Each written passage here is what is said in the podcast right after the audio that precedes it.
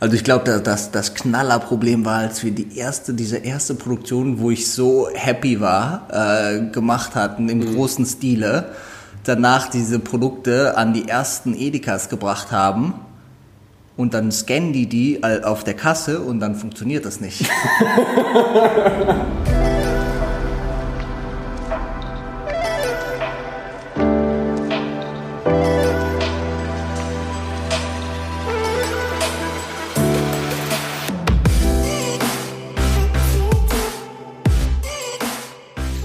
Einen wunderschönen guten Morgen, guten Mittag oder guten Abend und herzlich willkommen bei einer weiteren Episode Vegan, aber richtig. Herzlichen Dank, dass du mal wieder deine Zeit investierst in das Wichtigste in deinem Leben, nämlich deine eigene Gesundheit. Heute gibt es mal wieder richtig was auf die Ohren. Ich habe einen ziemlich spannenden Gast bei mir, Nikolas Hartmann.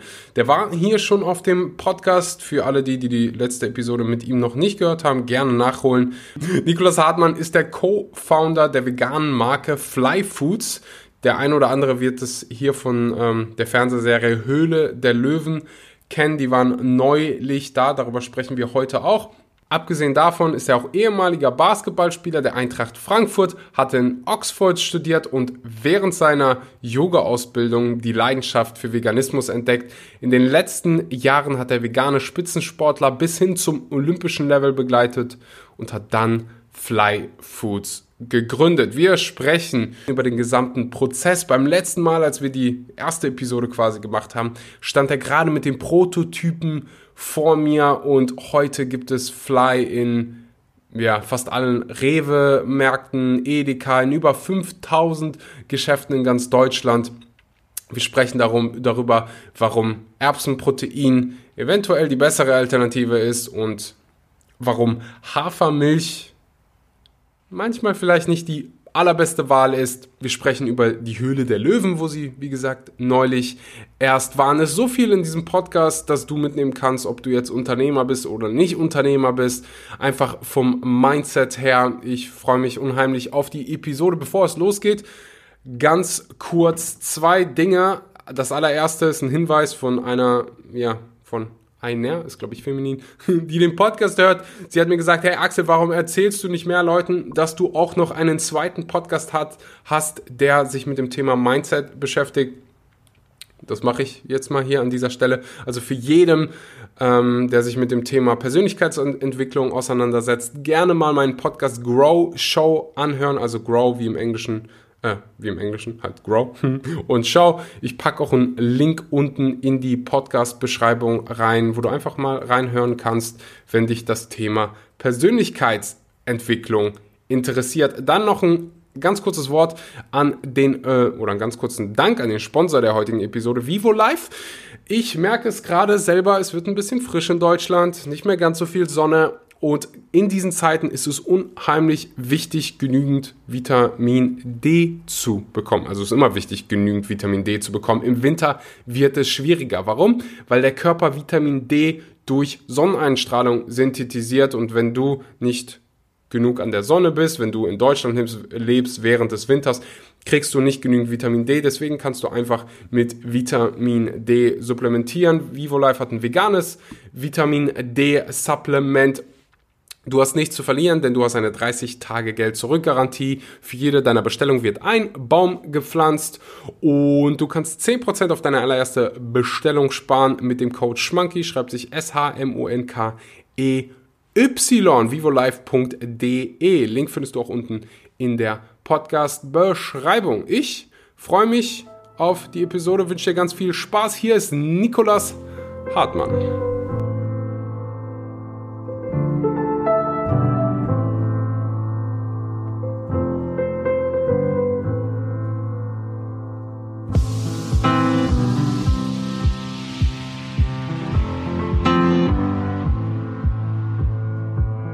Dann zum zweiten, oder?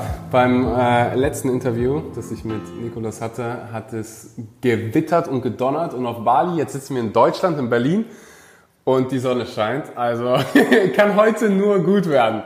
In der Tat, ich freue mich. Danke Herzlich dir. willkommen, Nikolas. Ähm, ich würde mal sagen, weil ich Entwicklung so sehr liebe, vergleichen wir mal ganz kurz zwölf Monate her hattet ihr, ich erinnere mich noch dran, da habe ich zum ersten Mal die Milch in Anführungszeichen probiert, die ihr habt vom Fly.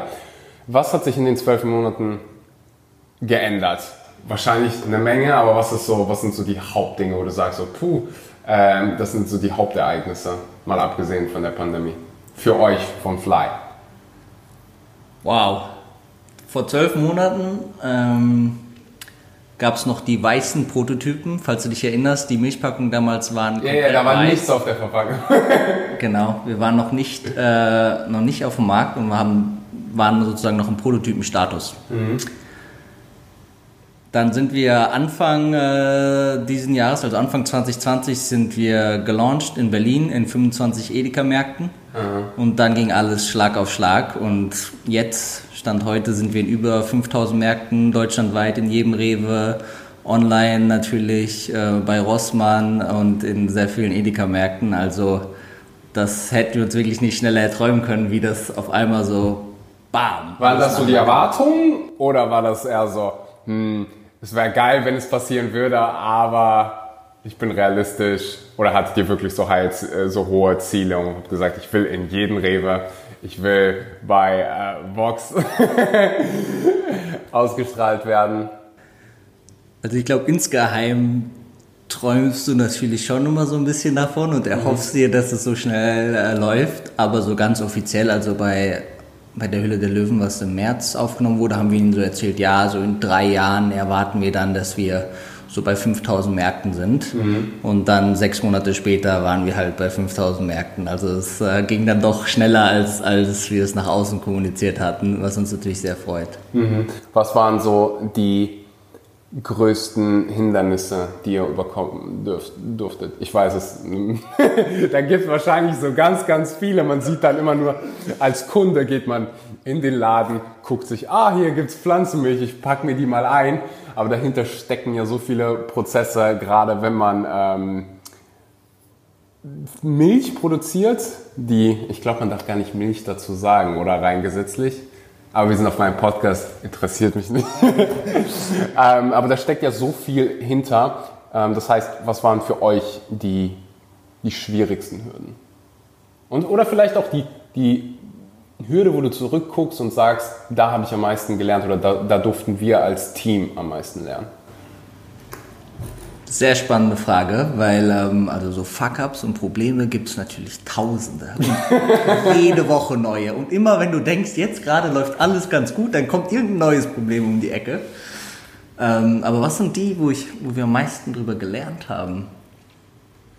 Also ich glaube für mich so emotional so das, das große der, das größte Ereignis bisher war, als wir das erste Mal es geschafft haben, die Milch im großen Stile herzustellen und ich gesehen habe, wie sie sozusagen vom Band kam und wie sie probiert haben und sie gut geschmeckt hat. Mhm. Das war für mich so irgendwie der größte Moment, sogar größer, als sie dann im Supermarkt stand, weil das war für mich so der Punkt, wo wir gesagt haben, wow, wir haben es jetzt geschafft, ein Produkt zu haben, was wir können da jetzt irgendwie ein bisschen mehr als 10.000 Liter die Stunde produzieren also sehr, sehr große Volumen, was wir halt auch wollen, weil am Ende trinken wir immer noch Milliarden von Liter von Kuhmilch, die wir mhm. halt am Ende vom Markt stoßen wollen. Also bringt es nichts, wenn wir irgendwie 5000 Liter äh, verkaufen, so dann, dann haben wir keinen Impact und darum geht es uns.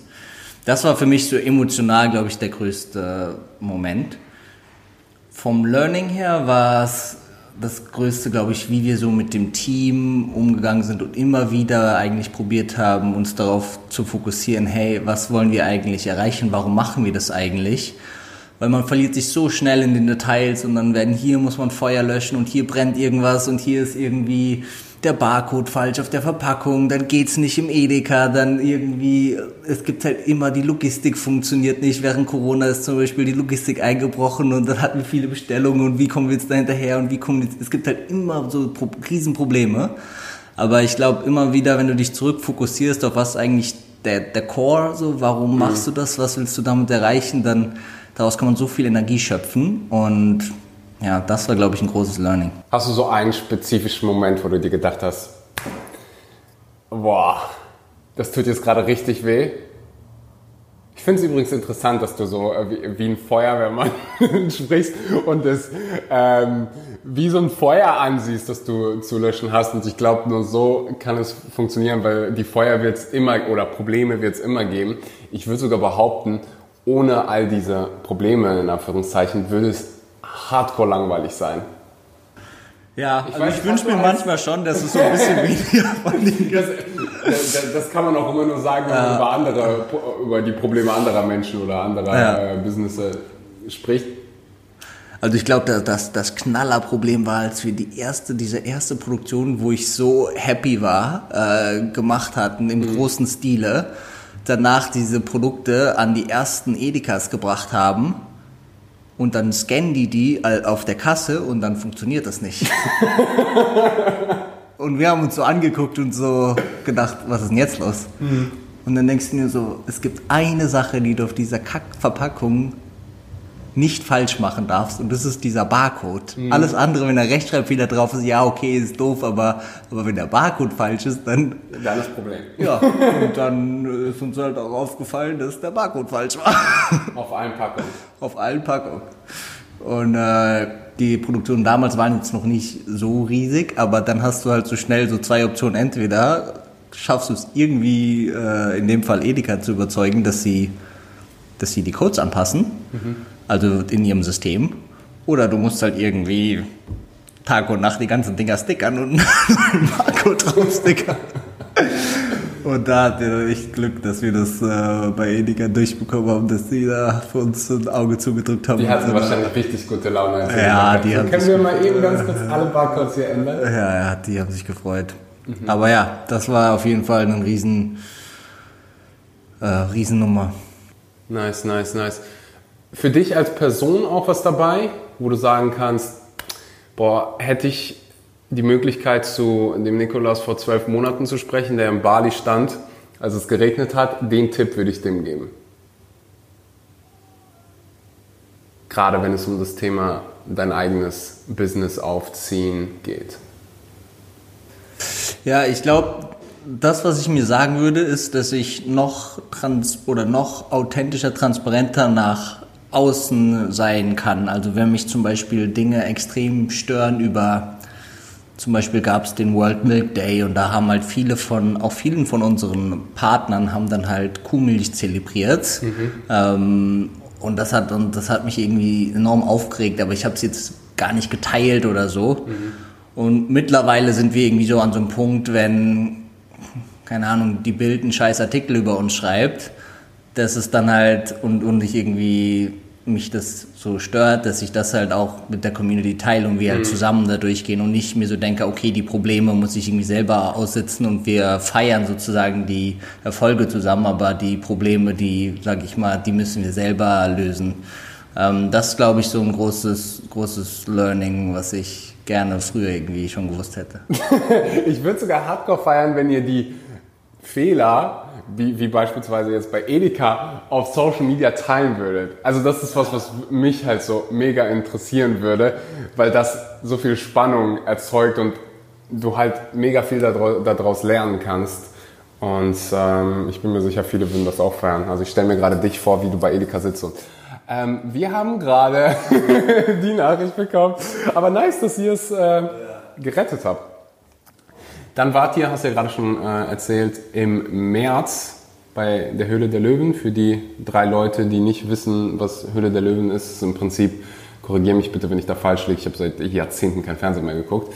Ich erinnere mich aber daran, dass ich immer gerne geguckt habe, da gehen Startups hin. Sind es nur Startups? Ja. Oder, ja. Startups hin, präsentieren ihre Idee, ihr Produkt und wollen dann von den Löwen quasi eine Investition in ihr Produkt, in ihr Unternehmen bekommen.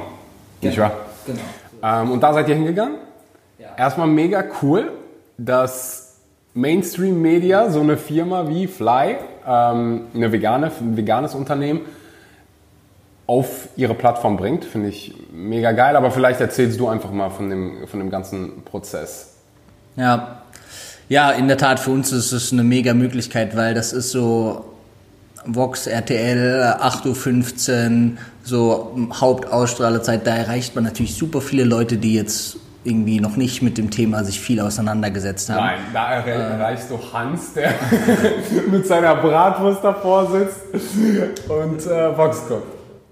Ja, genau. Und wir, das war für uns natürlich eine, direkt schon eigentlich eine mega Möglichkeit, wieder mehr, auch mehr dahin zu gehen, was wir eigentlich auch wirklich wollen, einen großen Impact zu haben, Leute zu erreichen, für die das ein ganz, ganz Neues ist, so, warum überhaupt Milchalternativen, mhm. so die, und das, deswegen haben wir das super gefeiert.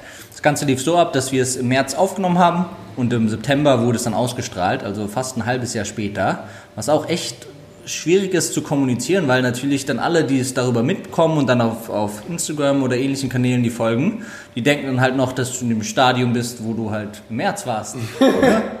und äh, du bist halt ein halbes Jahr weiter, was in Startup-Lebensjahren eine Ewigkeit ist. Mhm. Also da ist ja so viel passiert. Und ähm, von daher hatten wir auch ganz gemischte Reaktionen von Leuten, die es mega gefeiert haben, Gründerszene oder irgendwie Fit for Fun, ähm, Utopia oder aber auch Leuten wie die Bild, die, sich halt gedacht haben, so, boah, das war ja der Mega-Flop, so keiner der Löwen wollte uns einen Deal geben.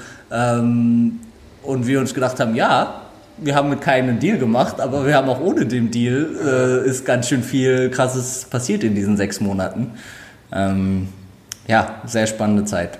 Ich fand's, äh, ich habe ich hab die Folge noch nicht gesehen, werde ich natürlich nachholen. Ich habe nur so ein paar von den Plakaten gesehen, kann mich jetzt nicht genau haargenau darauf, äh, daran erinnern. Woran ich mich aber erinnere, ist, dass ihr die, ich wollte gerade sagen Eier hattet, und das sage ich jetzt, äh, so gegen Kuhmilch zu demonstrieren fast schon. Wirklich zu sagen, hey, wir haben hier eine Mission und unsere Mission ist nicht nur, wir wollen irgendwie Geld machen mit unserem Produkt, unsere Mission ist hier was Größeres. Äh, und das, ich glaube, deswegen feiern euch so viele, besonders gerade. Weil die, die meisten gehen hin und sagen, hey, das ist unser Produkt, hier geht es um unser Produkt. Und wir wollen so viel Geld machen wie nur möglich. Und hinzugehen, zu sagen, hey, das ist hier unsere Mission, finde ich eine Million Mal stärker. Und ich persönlich glaube einfach, dass das der Grund ist, warum viele dann hingehen oder viele unterbewusst dabei sind und sagen, hey, die setzen sich hier für eine Sache ein, die größer ist als irgendwelche Produkte. Ja, darum geht es am Ende. Ne? Also das war wirklich von vorne bis wie wir da mit Demonstrationsschildern reinkommen bin zu, da war schon eine große Verpackung mit Haarmilch und dann haben wir den Leuten halt am Anfang erzählt, wie, was das für einen für ein Issue ist, wie viele Milchkühe es gibt, wie viel die pro Tag produzieren an Milch, wie das, wie das abläuft und mhm. das ist halt einfach. Wie, wie haben die Löwen darauf reagiert? Also ich nehme an, keiner von denen ist vegan. Ja, gemischt, ne? Also so ein paar waren sich irgendwie so des Trendes bewusst, andere waren eher so, ich war selber da, hab noch hier die äh, eine Kuh gehabt und äh, das ist ja irgendwie was ganz anderes und da waren da ähm, aber was wir echt gut fanden, also im Grunde, die meisten fanden echt das Produkt geschmacklich gut. Das war, also, das war so ein bisschen unsere größte Angst, dass wir jetzt da irgendwie super den Hater erwischen, der halt sagt, oh, ist ja gar nicht. Das ist, ist natürlich auch hart, weil das alles subjektiver Geschmack ist. Ne? Das ist ultra subjektiv, genau, ja. Nee, und das war deswegen mega gut, dass sie den Geschmack eigentlich alle gut fanden. Und ähm, ja, und wir glauben echt, dass wir damit nochmal ein bisschen mehr Bewusstsein einfach auf, auf das Thema gebracht haben, dass so aus meiner Sicht Kuhmilch ein Auslaufmodell ist Aha. und, ähm, und wir eben neue Alternativen brauchen und halt neue Modelle brauchen, sodass es in der Zukunft keine Kuhmilch mehr geben wird. Kriegt man da Gegenwind von der Milchindustrie? Also wenn man so hart, wirklich hart dagegen schießt, wie das auch teilweise ähm, andere Firmen machen, also pflanzliche Firmen, kriegt man da irgendwie Post von der Kuhmilchindustrie. Ja, auf, auf jeden Fall. Also wir, und wir, wir gehen da schon sehr offen auch an. Also ich war im, im Februar beim Deutschen Molkereikongress zum Beispiel. Oh, nice. Wo halt nur so eine Müller, alle, alle, alle deutsches Milchkarton, alle Großen sind halt da.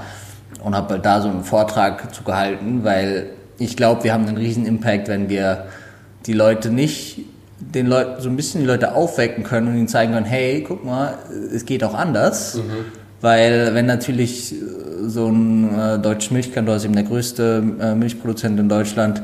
Wie heißt das? Deutsches Milchkantor, das ist so ein Zusammenschluss von sehr, sehr vielen äh, Molkereien. Und wenn die natürlich anfangen, irgendwie Pflanzenmilch zu produzieren oder ihren Bauern, die Bauern zu überzeugen, doch vielleicht umzustellen auf Erbsenproduktion oder so, dann da, da würde ich mich natürlich mega viel bewegen. Das ist, da muss ich ganz kurz, das ist so krass, dass du als ähm, jemand, der quasi, du sagst quasi in anderen Unternehmen, hey, macht mit bei dem, was ich hier mache. Also das normale Unternehmerdenken von ganz, ganz vielen ist halt so, oh, bloß nicht mehr Konkurrenz. Das feiere ich gerade so hart. Das, weißt du, was ich meine? Das ist ja, die werden ich würde nicht sagen, die nehmen dir einen Teil vom Kuchen ab, aber es ist natürlich schon dann große Konkurrenz und so große Konzerne haben natürlich andere Mittel, als ihr sie habt oder als irgendein anderes. Ich würde sogar sagen, als die, was ist im Moment die größte pflanzliche. Ähm also auf jeden Fall. Zum Beispiel letztens, äh, wir hatten uns ein bisschen auch mit, äh, mit Nestle ausgetauscht und Nestle hat jetzt auch eine Milch aus Erbsenprotein äh, gelauncht. Äh, nicht, nicht glaube ich, hier in Deutschland, aber und das ist natürlich dann schon auch volle Kanne Konkurrenz. Mhm. Ähm, aber andersrum denken wir uns halt, ja, aber besser das, als wenn sie eine neue Kuhmilch launchen. So, ne? Wunderbar. Deswegen feier, das feiere ich so ab. Sehe ich hundertprozentig auch so. Und der Markt ist einfach so unfassbar groß. Ja. Es gibt so viele Länder, die man erreichen darf. Und es ist ja nicht so, als wenn wir Menschen weniger werden. Wir werden ja immer mehr. Und ähm, Genau, und gleichzeitig glauben wir halt auch, die müssen dann halt auch erstmal so gut werden wie wir, so, ne, weil ja, ja, wir haben da viel reingesteckt und auch mit, einer, mit einem anderen Herz bist du irgendwie dahinter, ne. Klar haben die irgendwie viel größere Budgets und viel größere Research-Teams, aber die haben halt nicht den Drive und die haben halt nicht, die drehen nicht nochmal das letzte Sandkorn das fünfte Mal um und überlegen sich doch lieber so, oder soll ich nicht nochmal anpassen oder so. So, das ist halt einfach eine andere Energie, die du an den Tag legst und da bin ich relativ selbstbewusst, dass, dass wir dadurch, glaube ich, eine Existenzberechtigung haben und auch nicht untergehen, auch wenn irgendwie die Großen uns angreifen. Definitiv. Bist du rückblickend froh darüber, dass ihr keinen Deal bekommen habt? Ja, also um ähm, ehrlich zu sein, war das jetzt auch nicht unsere, ähm, unser Hauptfokus da drin, sondern es war Leute für die Mission eben, ja, sage ich mal, zu begeistern. Mhm. Und ähm, wir haben es halt angesehen als eine Möglichkeit der Finanzierung. Ähm, wir, es gibt viele Möglichkeiten und wir sind da grundsätzlich auch sehr gut unterwegs. Ähm, und ja, dann brauchst du nicht unbedingt einen TV-Investor, sondern es kann auch eben auch andere geben. Und was natürlich immer auch so das, das, das Idealbild ist, was man erreichen will, dass man Investoren hat, die an die Mission auch glauben. Aha. Und wenn du natürlich Investoren jetzt wie dort neu kennenlernst und erst von der Mission überzeugen musst, ist es natürlich immer ein bisschen was anderes, als wenn du Leute hast, die eigentlich ähm, ja schon von vornherein da voll dahinter stehen und das die, die Zukunft mit dir zusammen kreieren wollen. Mhm wenn wir schon mal bei Investoren sind und ich bin mir sicher, du bist dir dessen bewusst, dass das gerade so überall in den Medien ist, dass es da einen Konkurrenten gibt, der gerade, äh, ich nenne es beim Namen Outly, der gerade diesen, ich nenne es mal Skandal, ja. ähm, Shitstorm, whatever, wie du es nennen willst. Ist das was, was ihr anders machen wollt?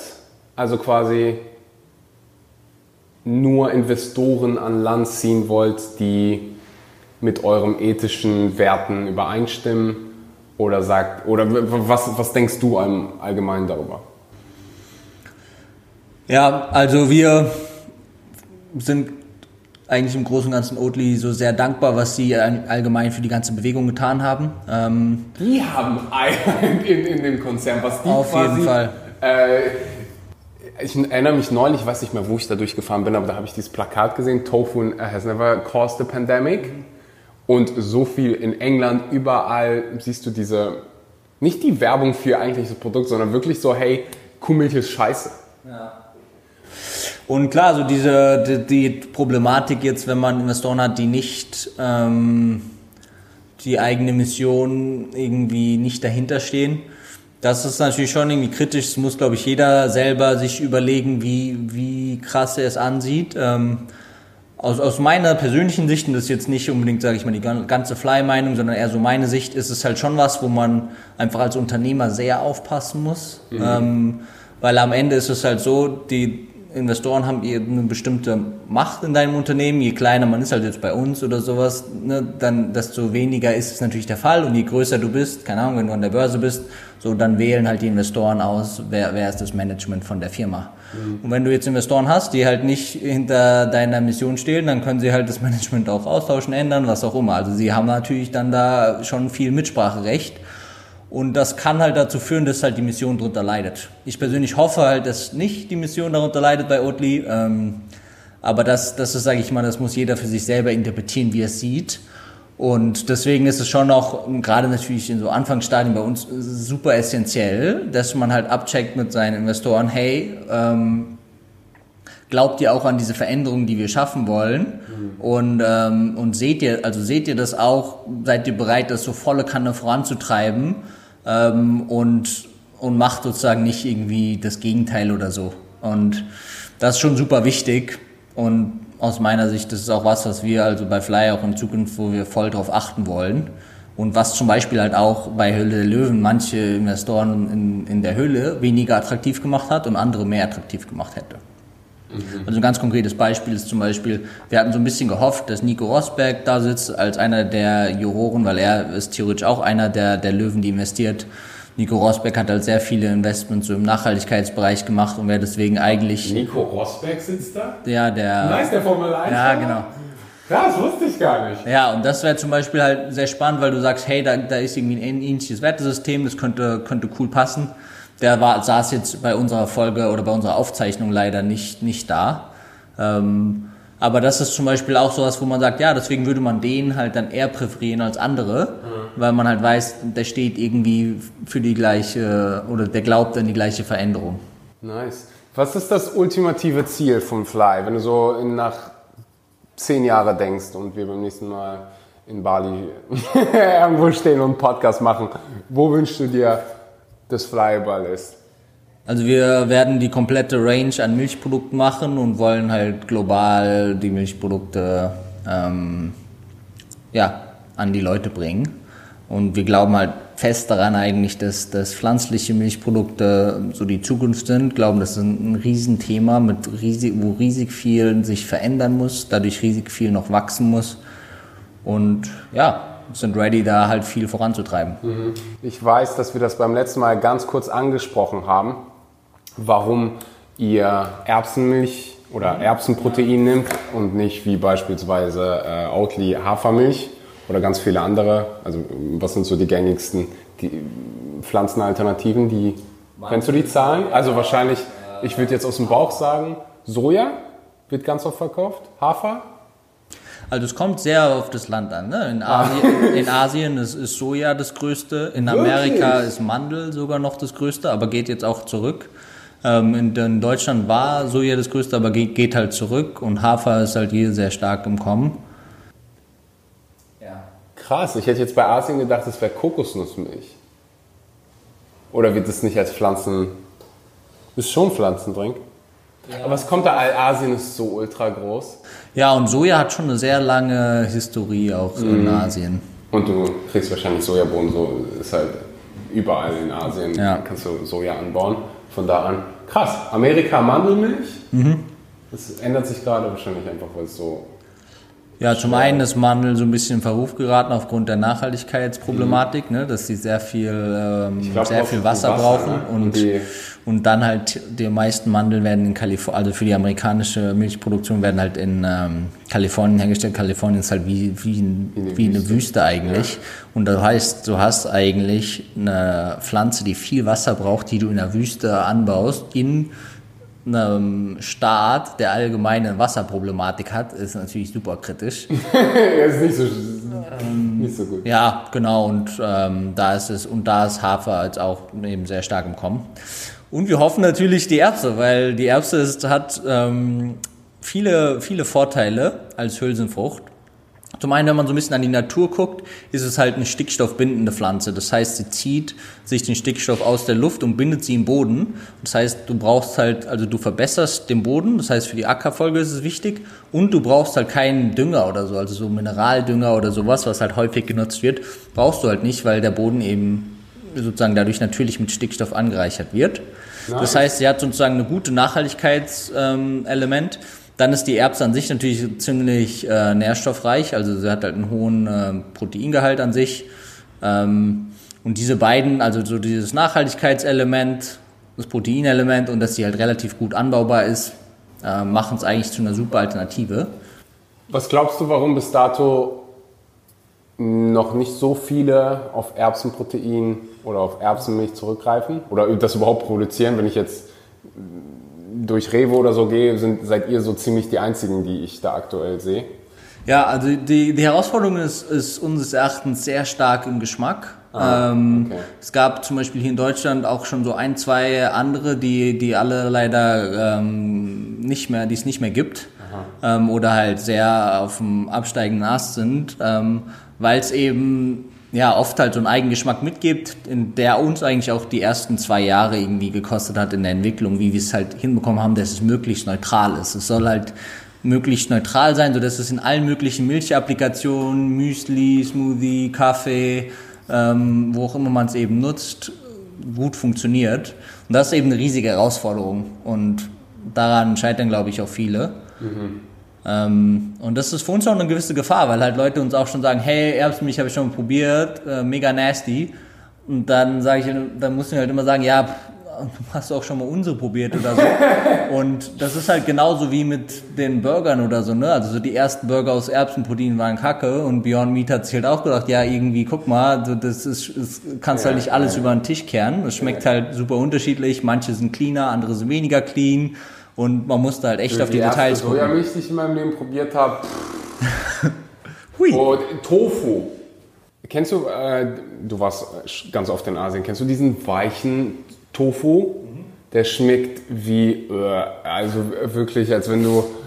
Ah, und dann habe ich jahrelang kein Tofu gegessen, weil ich gedacht habe, der schmeckt einfach furchtbar, bis ich dann in, ja, bis dann solche, ähm, bis Räuchertofu rausgekommen ist. Oh ja und der einfach so lecker schmeckt und ich habe den aus Versehen irgendwo gegessen. Was ist das? Seitan oder was ist das? Tofu. Und ich, hä?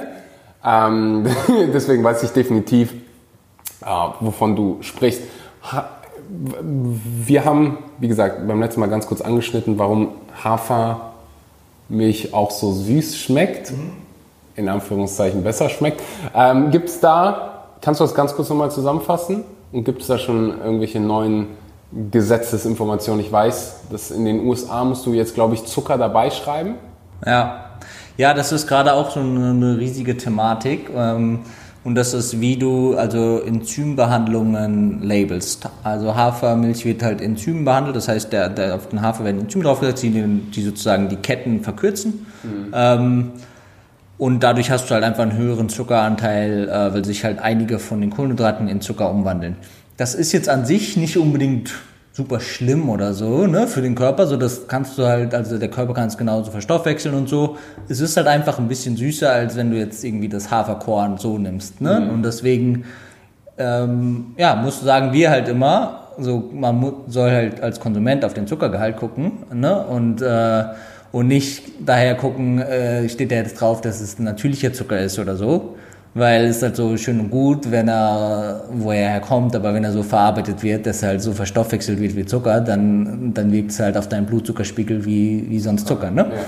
Ja. Ähm, das ist halt, glaube ich, was, wo man auf, als Konsument einfach darauf achten muss. Ich glaube, das, das wissen die wenigsten. Und als du mir das erzählt hast, ich dachte so, was? Das ist legal? Selbst in Deutschland, wo es so viele Regeln gibt. Ähm, das heißt, wenn ich in den Supermarkt gehe, heute, ist das heute immer noch so, dass, dass man nicht Zucker draufschreiben muss? Also es gibt einen großen Unterschied zwischen in Amerika, da musst du sozusagen jetzt draufschreiben Added Sugars, wenn, mhm. wenn, du, wenn du so eine enzymatische Behandlung machst. Ähm, und in Deutschland gibt es sozusagen nicht Added Sugar, sondern es gibt halt Kohlenhydrate, davon Zucker. Mhm. Und aber es steht ganz normal in dem Zuckergehalt. Das ist jetzt nicht so, als würden sie irgendwie. Ne, als also, aber auf der Zutatenliste steht dann nicht Zucker. Nein, nein, auf den Zutatenlisten steht dann, da steht nichts. Da steht sozusagen einfach äh, die Basis. Ähm, Deswegen schmeckt es auch so süß. Ja. Ich weiß nicht, hast du schon mal selber probiert, Hafermilch zu machen? Das ist ultra schwierig. Na, ist nicht so schwierig. Du packst Hafermilch, äh, Haferflocken in den Mixer, äh, mixt das Ganze mit ein paar Ja, ja, aber es schmeckt halt ganz anders als ja. Hafermilch. genau, und ich habe so. immer gedacht, wenn auf der Zutatenliste einfach nur die paar Sachen stehen, wie zum Geier schaffen die das? Weil Hafermilch kann schon richtig geil schmecken und richtig süß. Wie schaffen die das, ohne Zucker zuzusetzen, so süß zu machen? Ja, Genau deswegen, ne? Und deswegen meinte ich auch, es ist super schwer, weil ich habe schon, wir haben es schon mal probiert, zu Hause auch einfach mit den Enzymen zu machen. Aber so eine Enzymbehandlung, da musst du halt die, das Produkt, also du musst diese Mischung halt auf einer bestimmten Temperatur halten, sage ich mal so um die 60 Grad. Dann sind die Enzyme am aktivsten, die Enzyme hinzugeben, dann machen sie halt ihre Arbeit, dann musst du es einmal hoch erhitzen, sodass halt die Enzyme sozusagen inaktiviert werden und dann halt wieder runterkühlen. Das ist natürlich ziemlich aufwendig, das so zu Hause zu machen. definitiv, definitiv. Ja, nice. Und das ist der Haupt, auch einer der Gründe, warum ihr euch damals für Erbse und nicht für Hafer entschieden habt. Ja, der Hauptgrund ist der Proteingehalt eigentlich. Ne? Okay. Also das ist sozusagen, eine, aus unserer Sicht ist das eine Frage der Süßung. Ähm, und es ist, finden wir auch nicht verwerflich, irgendwie so, sage ich mal, zu süßen. Mhm. Ähm, deswegen sagen wir halt immer, hey, guckt euch hinten den Zuckergehalt an, so da, da wisst ihr, wie viel wirklich drin ist. Und äh, dann können sie halt, kann man halt machen, was man will, aber das ist sozusagen, ne, das kannst du im Labor nachmessen, das, ist, das stimmt. Ähm, und wir haben uns für die Erbse entschieden, weil es dadurch eben eine Proteinbasis ist und wir dadurch eben einen hohen Proteingehalt haben. Und der unterscheidet sich zwischen den Varianten. In der ungesüßten ist der eben am höchsten, da haben wir 50% mehr als Kuhmilch. Ähm, das war auch irgendwie ein cooler Benefit, wo wir gesagt haben, bessere Nährwerte als Kuhmilch, also mehr Protein, mehr Kalzium. Das ist einer eurer, eurer Ziele auch, ne? Ja. Mehr Nährwerte als Kuhmilch. Das heißt mehr Kalzium als Kuhmilch? Ja, mehr Kalzium, mehr Protein und halt 0 Gramm Zucker in der ungesüßten. Ähm, und die anderen Varianten, die unterscheiden sich so ein bisschen. Die Original hat so die gleichen Nährwerte wie Kuhmilch, also gleich viel Protein, ein bisschen weniger als die Hälfte vom Zuckergehalt von Kuhmilch. Die Barista, da ist sozusagen der Proteingehalt ein bisschen geringer, ähm, aber trotzdem eben einen deutlich geringeren Zuckergehalt als Kuhmilch. Ähm, das war so ein bisschen, da ist sozusagen die Abstufung. Das heißt, wer super funktional will, der sollte die ungesüßte nehmen, die hat die besten Nährwerte von allen wenn man sagt, hey, mir ist irgendwie Neutralität und Geschmack ein bisschen wichtiger, dann würde ich halt eher die Barista nehmen. Ähm, die hat immer noch Top-Nährwerte, aber hat halt nicht mehr so einen super hohen Proteingehalt. Barista habe ich gerade probiert, schmeckt richtig geil. Ähm, aber das ist krass, dass, dass man das hinbekommen hat, mehr Kalzium ohne, äh, oder habt ihr, setzt ihr Kalzium bei? Ja. Ah, okay. Also alle unsere Mineralstoffe, Spurenelemente und Vitamine setzen wir bei. Mhm. Ähm, ja, wir finden, dass das eben ja, äh, unnötig, sage ich mal, irgendwelche Meeresalgen zu extrahieren, mhm. wo man dann nicht genau weiß, ist es jetzt, wie gut wird es aufgenommen und so. Und so haben wir halt einfach die mhm. Mineralstoffe, die Spurenelemente, also wie auch Jod und Selen und, und die Vitamine so zugesetzt, ähm, ja, dass es eben optimal vom Körper aufgenommen wird. Ja, krass, ja krass. Definitiv äh, kann ich hier jedem nur empfehlen. Also ich habe alle durchprobiert.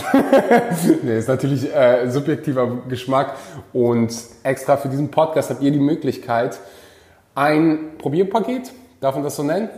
So ein Probierpaket zu bestellen. Da habt ihr einmal, einmal jeweils zwei ähm, Varianten von Barista, der originalen und der ungesüßten Variante. Das Ganze klimaneutral, was ich auch ziemlich geil finde. Ähm, willst du ganz kurz erklären? Genau, klimaneutraler Versand bedeutet, beim Versand entsteht natürlich CO2, das kann man halt heute nicht verhindern. Ähm, wir unterstützen da. Du fährst alles mit dem Fahrrad. Ja, genau. ähm, und wir unterstützen da so eine neue Technologie aus der Schweiz, die eben ähm, ja, so eine Technologie hat, wo sie aus der Luft CO2 rausnehmen und unter der Erde versteinern mhm. ähm, und somit halt eben den CO2, der entsteht, beim Versand wieder ausgleichen. Nice. Und ja, wie gesagt, ihr habt die Möglichkeit, so ein Probierpaket zu bestellen mit dem Code Schmanky. Äh, spart ihr euch den Versand, was ziemlich nice ist. Sehr, sehr dankbar dafür.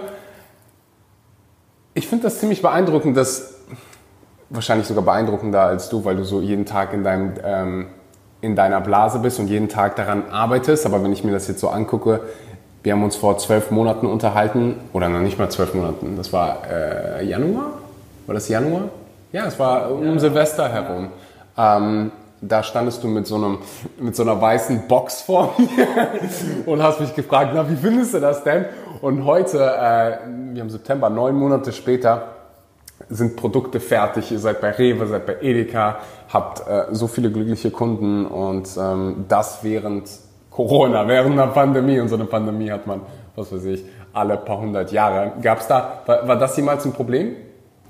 Also die Pandemie ja, also es war schon eine Herausforderung. Am Anfang ähm, haben wir halt auch sehr stark auf Online umgestellt. Das hat ziemlich gut funktioniert eigentlich. Ähm, und wir hatten dann irgendwann so ein bisschen Logistikprobleme leider bekommen. Ähm, dann weil, haben wir auf weil, weil Unternehmen pleite gegangen sind oder weil Unternehmen ja, weil auch da natürlich alles sozusagen sehr eng war, die nicht mehr so nicht mehr so enge nicht mehr so viele Shifts machen konnten mhm. und so. Dann haben wir den Logistikpartner gewechselt und haben jetzt echt einen, einen super, super Partner da an der Hand. Ähm, genau, und das war zum einen halt irgendwie echt für uns cool, dass wir gemerkt haben, hey, Milch kann man auch online kaufen äh, und kaufen auch Leute online. Also das war irgendwie ein ganz cooles Learning aus der Corona-Situation. Was schon tougher war, so ein bisschen mit den Supermärkten. Ähm, Im Nachhinein hört sich natürlich cool an, dass es trotzdem so gut weiterging. Aber so, da gab es natürlich schon so eine Phase, wo die gesagt haben, hey Jungs, so jetzt ging gerade nichts Neues. Ne? Wir müssen uns gerade mal erstmal konzentrieren, unser, unser ganzen Laden hier zusammenzuhalten. Und da geht es jetzt nicht darum, neue Produkte einzuführen. Mhm. Ähm, Konsumenten sind wieder zurückgegangen zu den Sachen, die sie eh schon kennen. Ne? Also so Haarmilch hatte eine riesen Renaissance in der Zeit äh, und die Sales von Haarmilch gingen super durch die Decke. Und wo wir Krass. uns gedacht haben, so, fuck, so das. Äh, äh, glaubst ja. du, das ist, weil Haarmilch, also Kuhmilch, günstiger ist? Ja, das und dass Leute halt einfach in so einer Krise, in so einer Pandemie gehst du halt zurück zu was du kennst. Ah, ne? Du okay. willst halt nichts Neues du ausprobieren. Nicht mehr aus, kaufst wahrscheinlich. Also ich war ja nicht hier. Mein Bruder hat mir so ein paar Bilder geschickt, wie, wie Leute quasi so tonnenweise Reis kaufen und ja, ja da wird wahrscheinlich, werden die meisten, die vielleicht sowas ausprobieren würden, also pflanzliche Milchalternativen, greifen dann wahrscheinlich eher auf das, was sie, was sie schon kennen. Ja. Definitiv. Aber ich habe gute Nachrichten für dich. Du wirst vielleicht wissen, dass die viele von den Unternehmen, die wir heute kennen, ähm, Airbnb, Netflix, Amazon, die alle haben rück, also die CEOs haben alle rückblickend gesagt, in den Krisenzeiten haben wir am meisten Fortschritt gemacht, weil, die, weil viele von denen ähm, nach, der 2000, äh, nach der Weltwirtschaftskrise 2008 natürlich mega viele Probleme hatten. Ähm, und in so einer Krise ist nochmal alles ganz, ganz anders. Da Investoren zu finden, ist nochmal viel, viel schwieriger als jetzt gerade quasi, wenn du ähm, ja eine Pandemie hast, aber damals war eine fette Weltwirtschaftskrise. Und ich finde das immer so geil zu hören und so motivierend zu hören, wenn so große Unternehmen wie Netflix, wie Airbnb sagen, hey, wir haben es geschafft, in so einer schwierigen Zeit was aufzubauen. Und wenn du es wirklich willst, dann kannst du es in jeder Zeit schaffen. Und das unterscheidet, glaube ich, so ein gutes Unternehmen von einem schlechten. Ja, ja, stimme ich, glaube ich, 100% zu. So eine Krise schweißt sich halt auch als Team immer so richtig zusammen, weil, wie ich am Anfang gesagt habe, du musst dich wieder so auf deine Core konzentrieren und auf dein mhm. Warum, warum machst du das eigentlich? Weil ansonsten fegt dich halt so eine Krise weg, so wenn du gar nicht yeah. stehst. Gab es vom Team her oder im Team so Momente während der Pandemie, wo, wo ihr gesagt habt, hey, ähm, das müssen wir jetzt verändern, im Sinne von, das, wir müssen jetzt hier gerade unser Mindset verändern?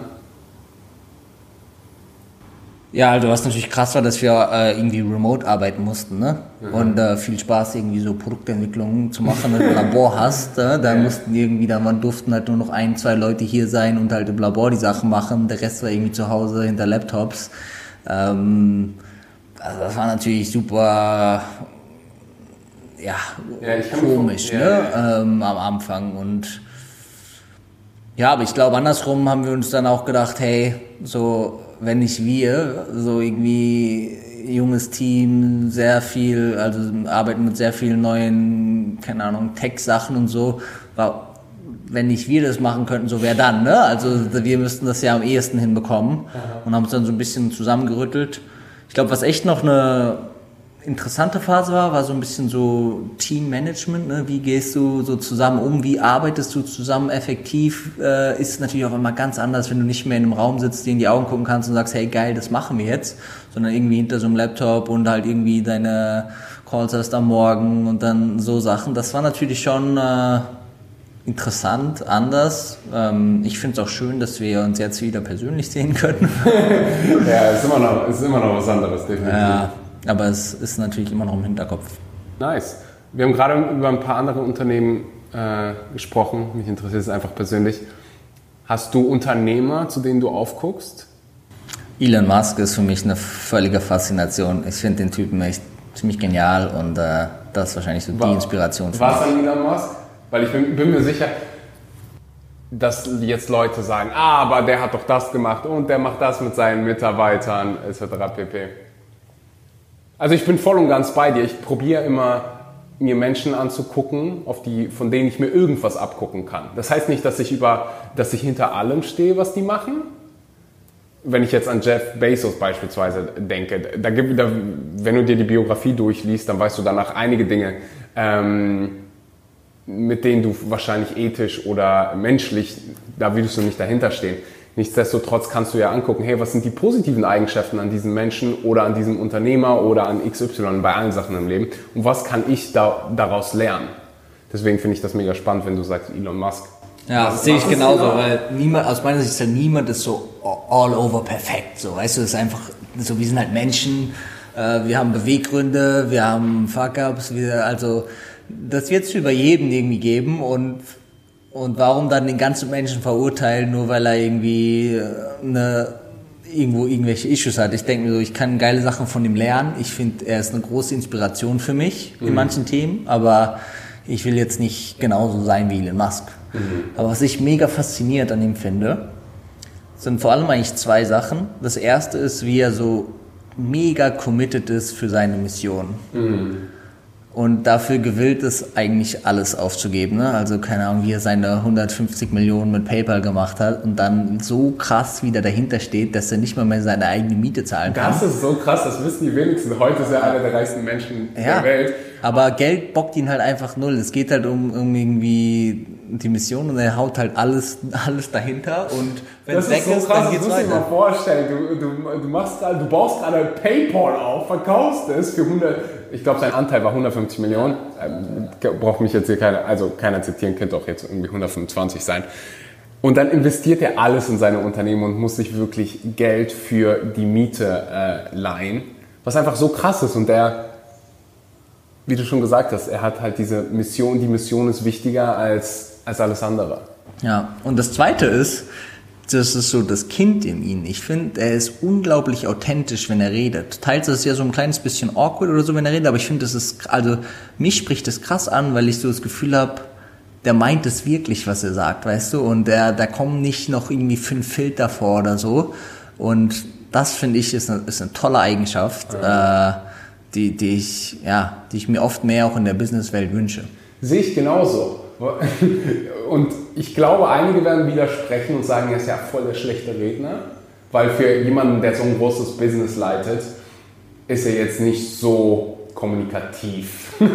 ist nicht wirklich elegant in dem, wie er spricht. Aber ich gebe dir recht, er ist ziemlich authentisch in dem, was er sagt. Und deswegen glaube ich, also es ist ein Hauptgrund, warum viele ihn so feiern, weil er wirklich dahinter steht, was er da gerade, was er ja. von sich gibt und nicht, dass irgendwelche Phrasen sind, die er in irgendeinem Seminar mal gelernt hat. Naja, voll. Nice. Gibt es noch jemanden, wo du sagst? Also er ist, glaube ich, schon so der, der mich so mit, so mit Abstand irgendwie am meisten fasziniert. Mhm. Ähm,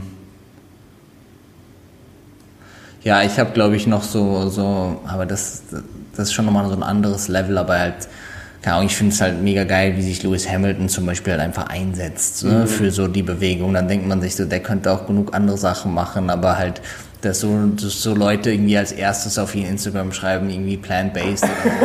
finde ich ja, einfach ich nur geil. Nur, also ich wollte gerade auch, auch, nachgucken. Ich glaube, der hat es tatsächlich in seiner Instagram-Biografie stehen, dass er vegan ist und ja, genau. setzt sich so krass dafür ein. Also das finde ich eher, oder auch so der ist zwar ruhiger, aber auch so wie Joe Djokovic das macht. Ähm, ja, Lewis Hamilton, 19,9 ja. Millionen Follower. Plant-based, love animals, constantly searching for my purpose, for adventure, open-mindedness and positivity. Das ist halt einfach so, 20 Millionen Menschen sehen das. das ist und einfach geil. Die, die Menschen feiere ich. Und ich glaube, wir beide sind uns ziemlich, ziemlich sicher, dass am Ende deines Lebens du nicht stolz darauf bist, wie viel Geld du gemacht hast, sondern noch stolzer darauf bist, was du für einen Impact auf diese Welt hattest und wie viele Menschen du glücklich gemacht hast und dass du die Welt im besten Fall äh, zu einem besseren Ort gemacht hast. Voll. Ich glaube ehrlicherweise, dass das, das Geldelement äh, vernichtend gering sein wird, wenn du stirbst. Ich glaube, die wenigsten Leute, wenn sie zurückgucken, sind, sind stolz auf, auf das Geld, was sie angehäuft haben. Das glaube ich, ja, spielt eine viel zu große Rolle bei uns. Und ich finde, da, das, das, das ist ja, finde ich, so geil bei diesen Leuten wie Elon Musk, dass, dass sie immer wieder einen so auf den Boden bringen und so zeigen, hey, so. Die meisten Dinge es geht auch nicht. Ja, voll. Und wenn du, wenn er, wenn er alles, was er hat, in Sand, auch wenn es noch so viel ist und man, dann ist es so, there's more in life, gell? Und es geht doch irgendwie weiter. Und klar, wenn du in seiner Position bist, ist es auch anders. Ne? Er ist sicherlich sehr privilegiert, auch mittlerweile mit allem, was er erreicht hat. Aber weißt du, auch wenn er morgen null hätte, so Leben geht weiter. Und auch wenn du, wenn du nicht so fame bist wie er, oder wenn, wenn bei mir morgen alles weg ist, dann, dann geht das Leben auch weiter. Und das heißt nicht, dass du ein unglücklicherer Mensch sein musst oder weniger Impact haben musst. Ähm,